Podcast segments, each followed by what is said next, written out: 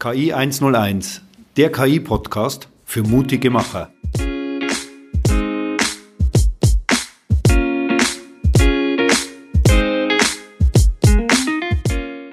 Herzlich willkommen zu unserem Podcast KI 101. Mit mir dabei ist wie immer der Reinis. Hallo Reinis. Hallo. Reinis, wir hatten letztes Mal über Edge of Convergence, Datenprodukte und Data Mesh gesprochen. Heute wollen wir uns wieder der Seite zuwenden von den Daten und Informationen. Mhm. Wie sieht so aus deiner Sicht die Beschaffung von Daten und Informationen aus? Ja, doof in, in einem Wort. Hm, wir sind ja fast in 2023, oder? Ja, sind wir fast. Ja, die Datenbeschaffung ist genauso schwierig wie 1975. Davor kann ich nicht sagen, weil ich erst 1975 geboren bin. Und es ist wirklich ähm, ja unbefriedigender Zustand, weil ich meine, das Thema ist nicht neu. Wir haben sämtliche Evolutionen und Revolutionen erlebt, also von, von klassischen, ja, von, von Dateien zu Datenbanken, zu Datamarts und Data Lakes. Und das alles hat irgendwie nicht gebracht. Mhm. Auch heutzutage in unseren Projekten, also in 2022, nicht äh, vor drei Jahren oder fünf Jahren, auch dieses Jahr, wir warten immer noch wochenlang, bis wir die Daten bekommen und erst loslegen können mit unserer Aufgabe. Also unsere Aufgabe ist, KI-Anwendungen mhm. zu bauen. Ja, und deswegen seit, seit, ja, seit schon einem Jahr beschäftigen wir uns nicht nur mit, mit KI-Anwendungen selbst, sondern auch mit mit dem, was davor passiert. Mhm. Und davor passiert Entstehung und Verwaltung von Datenräumen unserer Kunden und Partner, äh, in denen die eben Daten aus ihren Geschäftsprozessen auch äh, hegen und pflegen mhm. sollten oder versuchen, das auch zu tun. Sie, Sie tun es ja auch. Ja. Wahrscheinlich halt in unterschiedlichsten Systemen ja, mit unterschiedlichsten Methoden und unterschiedlichster Qualität, mit unterschiedlichsten Fokus und Kraft auf das mhm. Thema.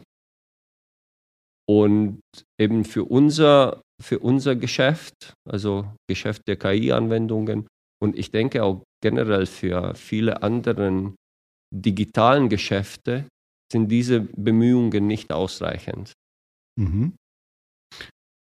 Ja. Also ist ein Gap da, das es ist ein Gap gelöst da. werden sollte. Ja. Und ich gebe es zu, die Wissenschaft und Technologie hat bisher auch keine guten Lösungsansätze angeboten. Also von mhm. daher, es ist nicht nur, äh, sage ich mal, der Kunde oder der, der, der, der Anwender mhm. oder der, der ähm, Bittsteller, ähm, das Problem, sondern auch tatsächlich, dass wir Fachleute oder wir Techies nicht in der Lage waren, eine vernünftige Lösung anzubieten. Und seit einer Weile gibt es einen Lösungsansatz, wo ich persönlich hm, sage, das könnte es werden, mhm. Hm, ist aber immer noch nicht einfach umzusetzen und bedeutet nicht nur Technologie oder ein, hat nicht nur technologische Voraussetzungen, sondern auch viel mehr organisatorische Voraussetzungen. Und die Veränderung in der Organisation ist viel schwerer umzusetzen, als einfach einen weiteren technologischen Werkzeug zu kaufen, den dann installieren in der mhm. Organisation und sagen, so, der wird jetzt das ganze Problem lösen. Was ja in, in Praxis nie passiert. Ne? Ja, was ja auch schon immer ein bisschen versucht wurde. Mhm, ja. Erst hat man versucht, die Software auf die Prozesse anzupassen. Richtig. Jetzt so die letzten Jahre ist man mehr dazu zu sagen, ja, ah, die, die Prozesse müssen der Software angepasst werden. Ja. Aber so eine richtige Kombination. Richtig, das gibt es nicht so wirklich. Genau. Ne? Ja, und, und der Ansatz, von dem ich heute gerne sprechen äh, möchte, der äh, beschreibt beide Aspekte, sowohl organisatorischen mhm. auch technologischen. Und deswegen, ich denke, das ist ein Ansatz oder ein Paradigma, die aktuell nun das, die, den besten Lösungs, Lösungsansatz anbietet. Ich kenne keinen besseren oder kein besserer ist bisher formuliert. Und dieser Ansatz heißt Data Mesh. Das haben wir Mhm. schon angesprochen in, Ja, in vorherigen genau. Podcasts. Und heute wollte ich ein bisschen über die vier Prinzipien eines Data Mesh mit dir unterhalten, wenn du das möchtest. Dann schieß mal los. und habe ich eine andere Möglichkeit? Nein, Gut. weil ich habe hier Spickzettel vorbereitet und es, es geht eben um diesen vier Prinzipien. Also müssen wir darüber reden. Dann sollten wir das tun. Okay. So, der erste Prinzip heißt auf Englisch Domain Ownership Mhm. oder mh, Besitz durch Fachabteilung oder Fachlichkeit. Ähm, hier ist Prinzip der, also deiner Meinung nach, wer erzeugt ähm, ein Datum, also ein Stück Daten in einer Organisation, in einem Prozess? Ist das A. Peter auf Fachabteilung oder B. Horst aus IT? Ja, der Peter aus der Fachabteilung. Ja, genau, das ist eindeutig. Ja. ja? Mm, wer sollte dann dieses Datum, der den Peter erzeugt hat, besitzen und, und verwalten? Wer sollte der, der Eigentümer von diesem Datum, Peter oder der Horst? Ich würde beide nehmen. Und warum beide? Naja, weil der Peter braucht es für gewisse Anwendungen, um weiterarbeiten zu können. Ja. Und die IT braucht es vielleicht, um was ganz anderes damit anzufangen. Ja, aber was möchte IT mit dem Datum von Peter machen eigentlich? Naja, sagen wir mal, wenn es in der Datenbank ist und, und nehmen wir mal an, der Peter ist ein, ein Disponent und versendet irgendwas, Korrekt. dann brauchen wir ja diese, diese Daten wieder, um zum Beispiel einen Finanzstrom auszulösen. Richtig. Oder um für Controlling was zu Korrekt. verwenden oder was weiß ich alles. Aber beim Controlling und bei Finanzen sitzt denn der Horst, der diese Daten braucht? Nein, Genau, das ist Edgar und Markus und alle anderen. Eigentlich IT braucht die Daten niemals. hm. Er ist nur ein, ein Verwaltungsagent. We- wenn überhaupt. Genau. Und mit stark eingeschränktem Verständnis darüber, was inhaltlich, was aus der Business-Perspektive in diesem Datum drin ist, oder? Ja, das sowieso. Genau, er ist einfach ein technischer Agent, der bringt die Daten von A nach B. Eigentlich ist er ja der, der das zur Verfügung stellt, damit die überhaupt arbeiten können. Genau. Sagen wir erst die Karosse, Mhm. wenn du willst. Ja, Und ich bin halt mal der Fahrer und mal ist ein anderer ein Fahrer. aber auch nicht mehr. Genau, auch nicht mehr. Aber So. auch nicht weniger. Okay. Meine Beobachtung ist aber, dass, dass in der Praxis heutzutage die Fachabteilung und IT spielt so ein, so ein Spielchen. Auf Englisch heißt es Wicked Game. mhm. Ich weiß nicht, wie auf Deutsch Wicked heißt. Ich auch nicht. Unschön. Wicked. Oder ein hässli hässliches Hässlich. Spielchen. Ne? Die Fachabteilung verhält sich passiv eher. Mhm. Sie sagt, ja, wir haben halt Datum erzeugt, aber dann gebe ich das in IT, Infrastruktur oder in IT-Bereich und dann macht ihr da schwarze Magie, transformiert und mit komplexen Technik macht irgendwas und ich kann das eh weder nachvollziehen noch verstehen, was ihr da macht. Und dann am Ende, es purzelt wieder ein Datum raus, vielleicht sogar für mich oder für den, für den Markus. Aber wenn dann aus euren IT-Transformationen und, und diesen ganzen Gemache wieder ein Datum rauspurzelt, Mhm. es ist entkoppelt von dem ursprünglichen Datum, was ich erzeugt habe und ob das korrekt ist und ob das jetzt auch noch entspricht dem, was ich euch gemeldet habe, dafür trage ich keine Verantwortung, weil ich habe ja euren magischen IT-Tricks Mhm. da gemacht. Mhm. Ja? Okay. Und so, die Fachabteilung entzieht von der Verantwortung. IT wiederum äh, sagt, ja, wir verstehen von Fachlichkeit gar nichts und wir führen ja nur technische Transformationen Mhm. äh, durch und ob das jetzt fachlich korrekt ist, können wir auch nicht sagen. Mhm. Und somit beide Seiten entziehen von der Verantwortung oder Mhm. Zuständigkeit für diese Daten. Daten gehören niemandem, die Qualität ist unbekannt. Ja. Niemand hat irgendwelche Ansprüche oder Pflichten, diese Qualität Mhm. oder Konsistenz aufrechtzuerhalten. Und Endergebnis ist so, wie der ist heute. Mhm. Und Eigentlich entsteht ein, wenn wir so wollen, ein Hohlraum für die Weiterverarbeitung dieser Daten. genau, Oder ein Vakuum ist dann besser. Ne? ja, oder Niemandsland Ja, oder genau, wie wir das nennen wollen.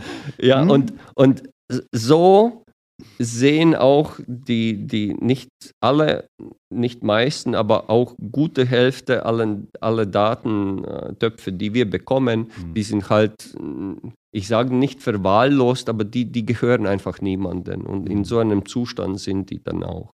So, und Data Mesh Paradigma sagt, die, der Eigentümer von Daten ist die Fachlichkeit. Mhm. Derjenige, der erzeugt hat, hat die Verantwortung, diese Daten auch durch die IT-Landschaft mhm. und diese ganzen Transformationen zu begleiten ja. und sicherzustellen, die Konsistenz, Qualität, Aufrecht, Aufrichtigkeit mhm. und, und auch Frechheit und alle diese äh, Geschichten.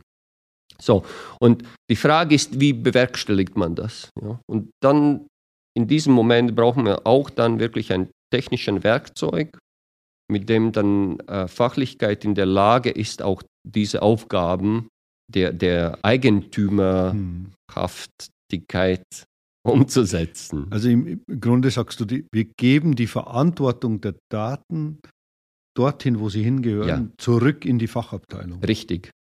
Und die können die dann auch weiterverwenden. Die müssen in der Lage versetzt sein, das zu tun. Okay. Und die brauchen dann natürlich andere Leute, auch technische Leute, die, äh, die unterstützen und befähigen, das umzusetzen. Aber die, die Verantwortung und die Aufgabe ist dort mhm. in der Fachlichkeit. Mhm. Und das habe ich bisher kaum gesehen. Okay. Kaum in einem Projekt. Mhm. Weil nämlich, wenn wir die Zahlen bekommen, kommt die, oder die Daten, Entschuldigung, die Daten bekommen, bekommen wir die von der IT irgendwie. Richtig. Ohne, ohne ohne Gewehr, dass das richtig sein könnte. genau. Nicht? Und wer gibt dieses Gewehr? Du sagst, IT muss das, weil die haben ja das transformiert, ja? ja. Du als, als Fachabteilung. Genau. IT sagt wiederum, ich kann doch nicht. Ja? Ich weiß nicht, ist mhm. 1 oder minus 1 korrekter Wert? Äh, du hast gesagt, es muss Ziffer sein. Minus 1 ist auch Ziffer. Hm. Du sagst aber, minus 1 ist unmöglich in Lager zu verbuchen. Genau. So, wie soll ich das wissen? Hm. Ja? So, und das ist eben diese Dieses, Wicked Game. Genau, das Ping-Pong. Genau. Der Verantwortlichkeit. So, also die, die, die, ähm, der erste Prinzip ist Domain Ownership, also der Eigentümer mhm. ist Fachlichkeit. Das zweite Prinzip, Daten sind Produkt. Okay. Was auch wieder was Neues ist? Ja, ist komplett neu. Vielleicht auch nicht. Ähm, wenn man äh, über Daten als Produkt sich unterhält. Es kommen ähm, zwei typische Beispiele, also in, in, in meinen Diskussionen sofort, ähm, also in, in der Diskussion werden zwei Beispiele aufgebracht. Der erste Beispiel ist mh, hm, Analyse und Verwertung der Konsumentendaten, also mhm. Verhaltensmuster, äh, weiß ich nicht, Kreditwürdigkeit, alle diese Sachen, die wir kennen aus äh, USA. Aus B2C, was die, die, Googles und was weiß ich, genau, die anderen Geschäft, Plattformen dieser Welt. Geschäft zu Konsument. Mhm. Und ähm, das ist auch ein, ein Beispiel, der ich glaube in vielen Fällen auch nervt, weil der wird so oft mhm. als Beispiel genommen und vor allem in Europa, also bei uns, stößt es auch ein bisschen sauer auf, weil es geht dann um Privatsphäre und Analyse des individuellen Verhaltens mhm. und Eingriff in, in, mein Leben oder Versuch, Kontrolle auszuüben oder beeinflussen. Mhm. Und den wollte ich, den würde ich gerne heute nicht diskutieren. Gut. Der zweite Beispiel, was mir einfällt, speziell äh, in Deutschland, ist autonomes Fahren. Mhm. Ja, ist auch ein, ein typisches Beispiel für, für Daten als Produkt, weil man braucht ja diese Information aus dem Verkehrsleben mhm. äh, und ähm, um, um dieses autonome Fahren zu, zu, ähm, zu ermöglichen. Das würde ich auch gerne nicht nehmen. Äh, heute würde ich was, was völlig anderes als Beispiel nehmen, nämlich aus dem Bereich der Maschinenbau und, und Produktion. Mhm. Mm, schon seit längeren Zeit, also schon seit, seit Dekaden, ähm, Firmen, die, das, die schlau genug sind und das schaffen auch, erweitern ihre Value Chain Ich ja. weiß nicht, wie das Wertschöpfungskette. Wertschöpfungskette. Äh, nach links und nach rechts von ihrem Kernprozess. Mhm. Ja. Früher zu Nokia Ericsson Zeiten haben die dann verschiedene Firmen aufgekauft und deren Technologie integriert bei sich und so konnten mehr verschiedene mm, ihren Produktportfolio erweitern mhm. mit Produkten, die die bisher nicht gehabt haben. In der letzten Dekade ähm, nimmt das ziemlich krasse Formen, indem die Firmen diese Wertschöpfungskette in disruptiven Richtungen erweitern. Mhm. Zum Beispiel ein, ein, ein Online-Buchladen plötzlich baut Raketen. Okay. Oder ein Automobilbauer baut auch plötzlich Raketen. Oder es gibt. Ähm, Oder ein Automobilbauer hat eine Software, wo er mehr verdient als mit dem Elektroauto. Zum Beispiel, ja. Oder jetzt der, der, äh, eine der, der neueren Beispielen äh, aus unserem Gesellschafterkreis äh, ist auch, dass ein Hersteller von elektronischen Komponenten Autos plötzlich baut. Mhm. Ja. Und ähm, das ist wirklich ein, ein, ein Trend oder vielleicht auch eine Marktentwicklung, wo die äh, Leute oder Firmen mit, mit viel Ressourcen und viel diesen unternehmerischen Kraft in Bereichen eingehen, die, die völlig orthogonal sind zu dem mhm. Kerngeschäft, was die bisher gemacht haben. Und an sich, das ist eigentlich eine sehr gute Geschichte, weil man, man sieht ja, wie plötzlich äh, unbekannte äh, Firmen ernsthaften Konkurrenz in, in einem Markt ähm, ähm, ja, Stirn bieten mhm. können oder mhm. bieten. Stirn bieten wollen. Genau.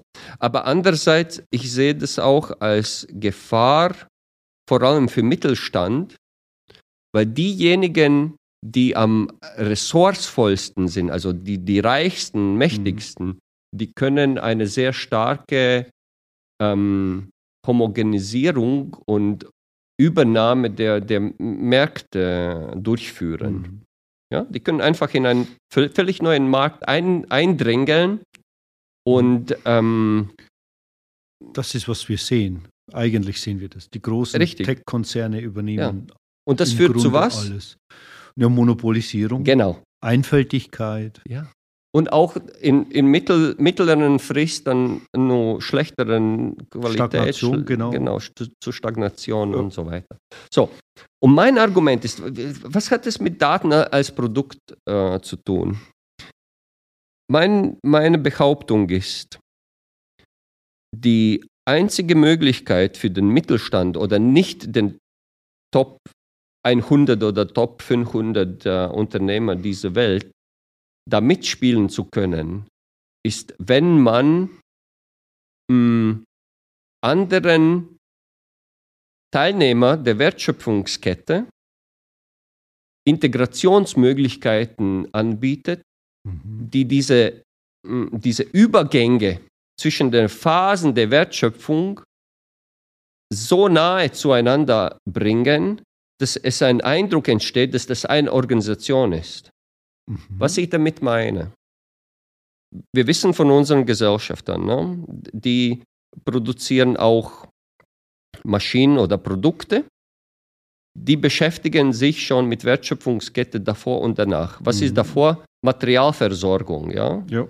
Der, ein Elektronikhersteller beschäftigt sich schon mit wertvollen Sanden und Silikaten mhm. und organisiert für sich äh, diese Supply Chain für Einkauf von Rohmaterial. Mhm. Was passiert danach? Recycling, Wieder, Wiederaufbereitung von, von alten, ausgedienten Produkten. Ja.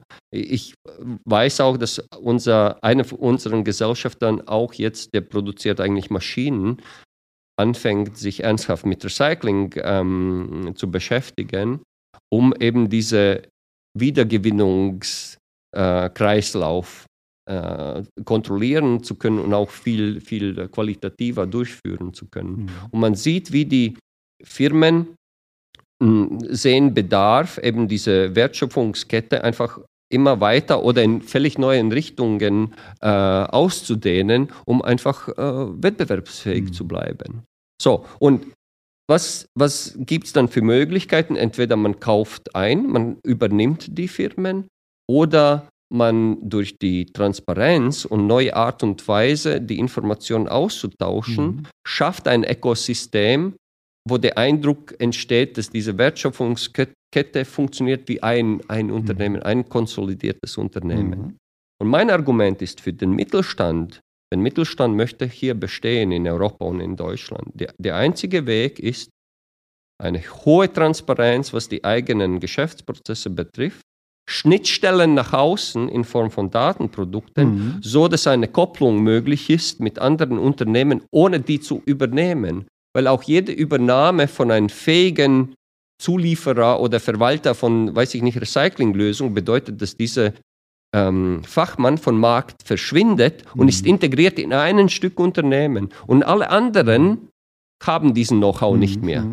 Ja? Und das führt wieder zu Homogenisation und Entstehung von Monopol. Ja.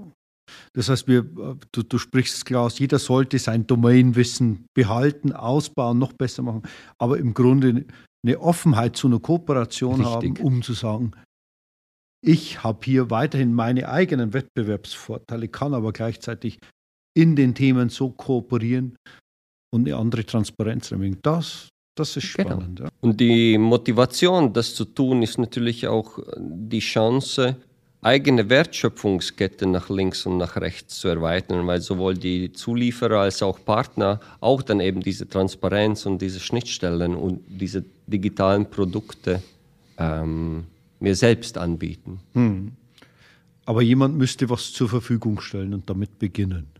Genau, das Beginnen ist eben der, der, der wichtigste Punkt. Ich habe schon vor ein paar Jahren mit, mit einem Partner gesprochen und äh, sein Argument war, ja, weißt du, ich warte mal ab, ein paar Jährchen, bis ein anderer mhm. fängt an und dann mache ich einfach mit.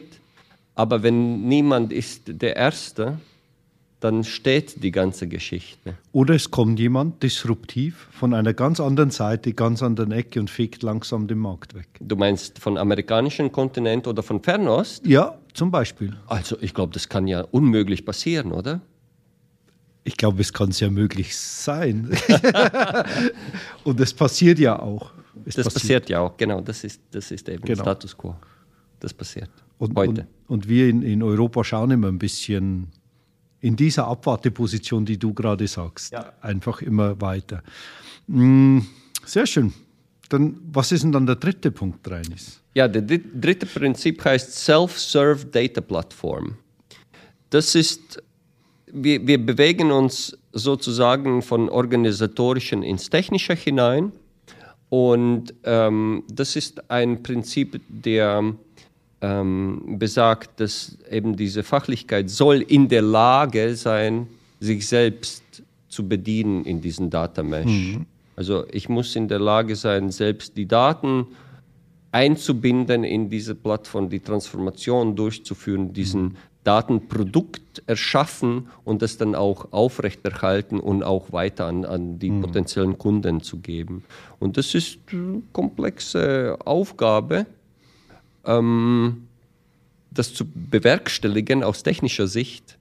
Aber wenn das ähm, äh, ja, umgesetzt werden kann, dann haben wir tatsächlich eine Plattform, die auch diesen Macht in Händen von, von Fachabteilungen gibt, so dass die IT brauchen nur äußerst selten und die meiste Arbeit, meiste Arbeit in der Erschaffung und Betrieb eines Datenprodukts selbsttätig umsetzen hm. können. Das heißt, wir vereinfachen dieses Thema Daten oder, oder dann Entstehung der Datenprodukte, so dass die Fachabteilung wieder der Besitzer sein kann. Ja, genau. Und die Verantwortung dafür übernehmen kann. Richtig. Mhm. Self-Serve Data Plattform ist nicht nur um, um Arbeit von IT äh, zur Fachabteilung zu verschieben, sondern vor allem diese Befähigung der, der Herr meine Daten äh, zu werten, mhm. eben den, den,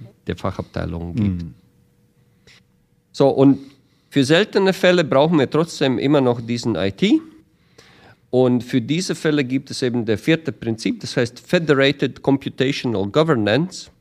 Federated kommt ja von Federation, also Bund. Mhm. Und Bund impliziert eine gewisse Autonomizität, aber auch ein gewisses gemeinsamen Regelwerk, an den alle Teilnehmer des Bundes oder der Konföderation sich halten sollten. Und äh, das ist eben in diesem vierten Prinzip beschrieben, dass die, die Rechnerleistung und Rechnerkapazitäten und Speicherkapazitäten und die technischen Werkzeuge, um Datenstrukturen, also semantische und taxonomische Strukturen zu erzeugen, dieses Werkzeug wird schon von IT äh, bereitgestellt und sichergestellt, dass Technik drunter oder diese Plattform drunter immer performant, responsiv äh, bleibt und auch in der Lage ist, diese Datenvolumen und Datenkorrelationen schnellstens zu verarbeiten. Und das ist rein technische Aufgabe. Das ist wie Wartung von, von Autos oder Okay. Infrastruktur, um Autos zu betanken. Das wird ja auch von, von entweder von, von ja, Regierung oder von den Herstellern bereitgestellt. Und das ist auch hier mh, in diesem Prinzip genau das zum Ausdruck gebracht. Ja, und das sind die vier Prinzipien. Wenn wir die alle umsetzen können, dann haben wir ein Data Mesh, also eine Datenmasche. Und das ist eine Plattform, die uns erlaubt, letztendlich diese Datenprodukte zu realisieren und somit ein Fundament schaffen, um ähm, diese hohe Transparenz und einheitliche Schnittstellen eben mit anderen Partnern und Teilnehmern unseres Geschäftsprozesses zu interagieren und somit diese Wertschöpfungskette nach links und nach rechts zu erweitern. Okay. So, was gilt es dann für unsere Kunden oder potenziellen Kunden? Können wir ihnen sowas bieten? Können wir sie unterstützen in diesem Bereich? Ja, sicherlich. Das Einzige, was fehlt, ist eben den ersten Schritt zu machen und die Entscheidung treffen, das zu tun. Also Rest haben wir. Wir haben die Technik, wir haben Projekterfahrung, wir haben auch Erfahrung mit Organisation und Schwierigkeiten, eben diesen Paradigmenwechsel oder diesen neuen Paradigma in Organisation einzuführen. Ähm, es hapert nur an, an die Entscheidung, das zu tun. Und das ist eben nicht unsere Entscheidung, sondern Entscheidung unserer Kunden, die das eben bei sich realisieren möchten. Es gibt ja die ersten, die jetzt den Weg gehen. Ja, Das ist erstmal sehr positiv. ja, Für alle anderen würde ich sagen, wünschen wir mal gute Entscheidungen. Und ähm, was bleibt, ist, den ersten Schritt zu tun. ja. Haben Sie Mut zur KI? Ich bedanke mich wie immer, Reines, bei dir für das spannende Gespräch Danke auch, Michael. und wünsche alles Gute. Servus. Ciao.